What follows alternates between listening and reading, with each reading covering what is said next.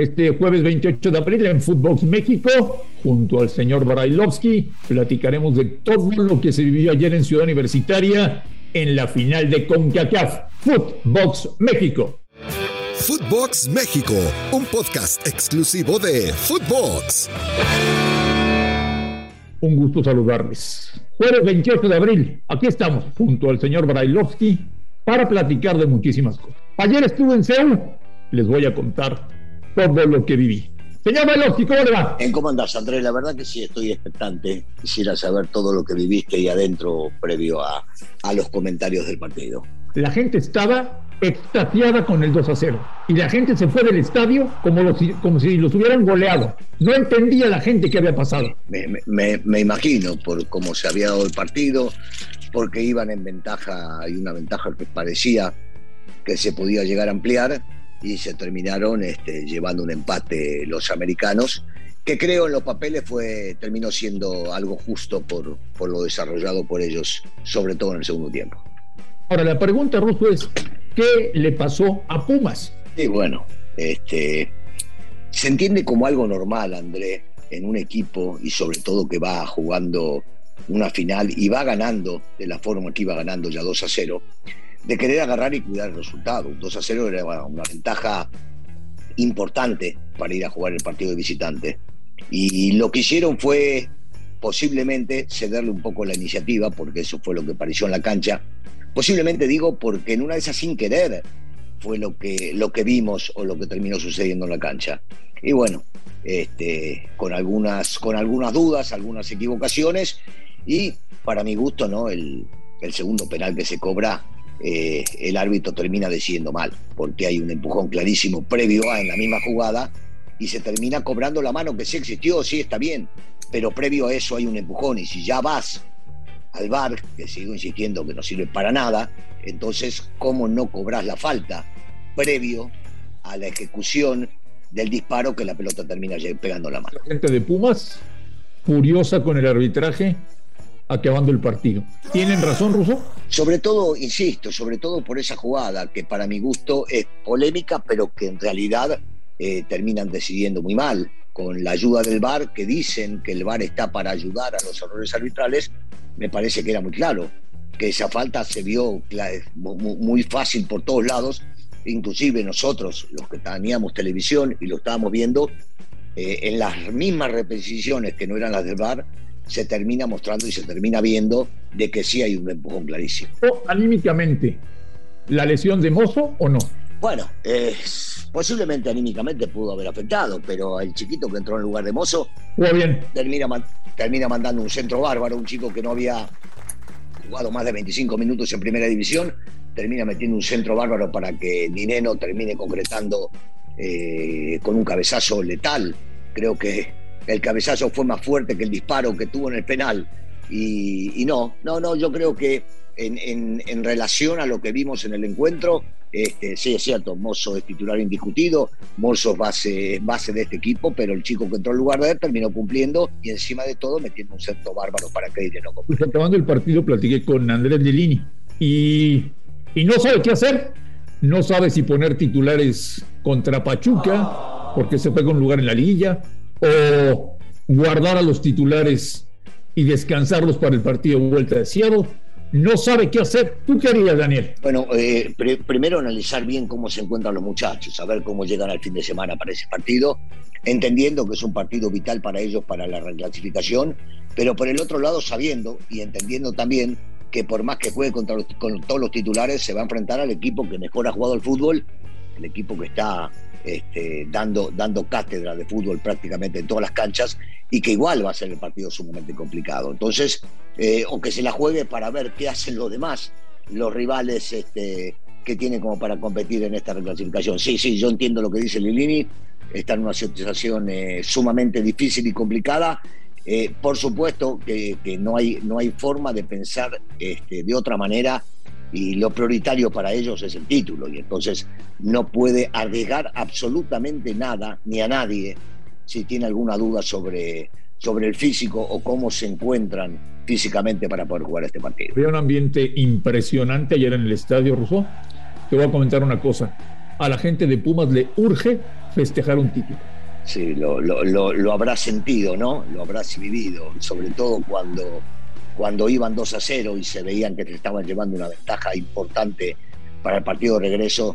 Me imagino la, la euforia de la gente y, lo que los que les habrá bajado después, ¿no? del 2 a 1 ya quedaron un poquito tensos y ya con el 2 a 2 seguramente este, habrá cambiado muchísimo el ambiente. ¿Sabes qué noté del equipo de Seattle? A diferencia de otros años, ya no les pesa la altura, ya no les pesa el entorno, mentalmente son muy fuertes, están preparados ante cualquier adversidad, cada día mejor, ¿eh? Bueno, eh, hay que entender que tienen jugadores extranjeros de gran valía, punto este, lo de Ruiz Díaz, que conoce muy bien el mercado, lo de Lodeiro, que cada día juega mejor por más que tenga la edad que tiene y el tipo construye constantemente.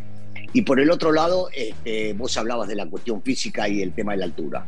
Recordemos lo que pasó el día de ayer. Eh, mucha lluvia, el tiempo estaba ideal para ellos, sobre todo que están más acostumbrados a jugar con ese tipo de canchas, y seguramente eso les generó una motivación especial y les pesó menos la altura de lo que imaginábamos que le podía llegar a pesar a cualquier equipo que viene a la Ciudad de México y sobre todo a Seúl. ¿Deja Pumas, Russo, coronando en la próxima semana? Sí, sí, sí, porque eh, si, si, van a mantener intensidad, si van a salir a jugar como lo vienen haciendo, eh, si van a entregar absolutamente todo, Pumas ya nos ha demostrado bajo la, conducción de Lilini que no podés darlos por muertos en ningún momento. Entonces sí hay una posibilidad. No me gusta, sabes que no me gusta el tema de, los pronósticos, pero sí, o sea, a ver, acá hay dos equipos que se la van a jugar para llevarse un resultado y, veo a Pumas con las mismas posibilidades que Seattle. Si bien es cierto, ellos van a ser locales y van a tener seguramente muchos aficionados y van a tener el apoyo de ellos, en la cancha juegan 11 contra 11 y, veo a Pumas ya hecho varias de estas hazañas. ¿eh? Lo veo a Pumas pudiendo llegar a lograrlo también. ¿Debe Pumas tirar la liga y enfocarse en CONCACAF? No, bueno, no, es tanto tirarla, porque van a salir 11 chicos a jugar el partido siguiente.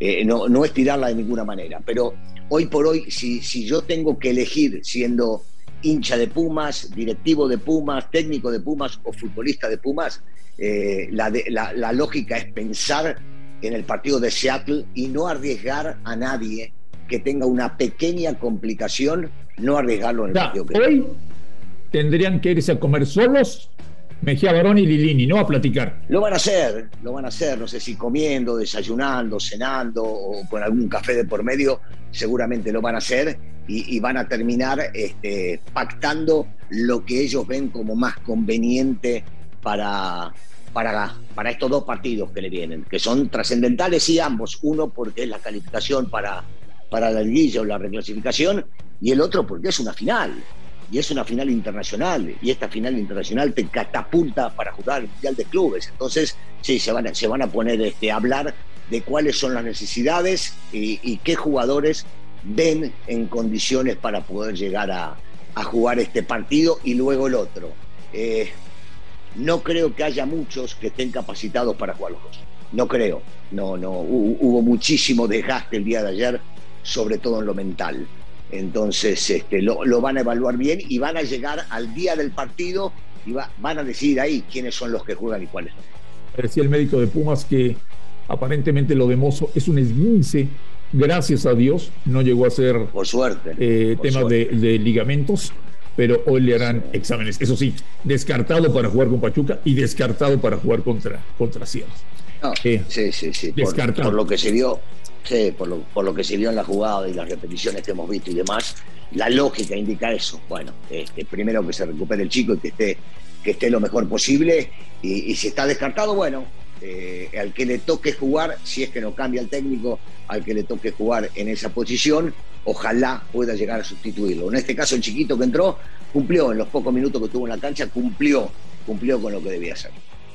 Y por el otro lado, señor Brailovsky, deprimente lo de Orlando. Como siempre, el objetivo es ganar dinero. Ganaron mucho dinero. El partido fue malísimo. Eh, Martino no puede ir. Se vieron algunos jóvenes. El morbo de Marcelo Flores. Un partido ruso que no deja nada. Bueno, en, lo económico deja muchísimo, como bien lo decías.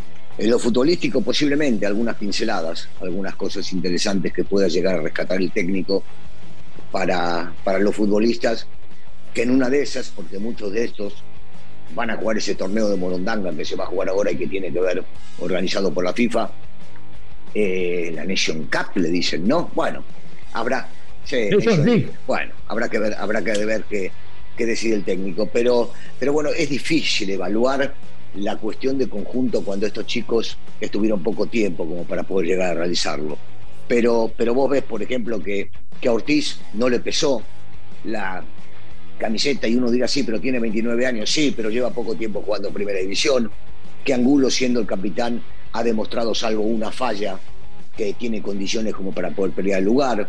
Este, Chávez no anduvo en su día, me hubiese gustado que juegue de otra manera, va a tener más oportunidades, me parece que es un chico que sí puede llegar a pelear por, por algo más.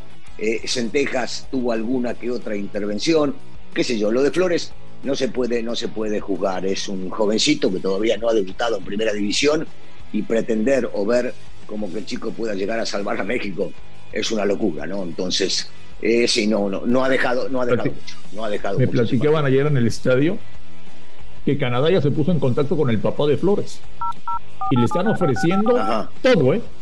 Todo, todo, todo, todo. como, como diríamos en el barrio, casa, coche y comida.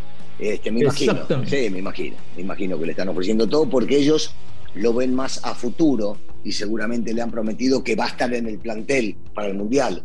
Nadie le puede llegar a asegurar que vaya, que vaya a jugar.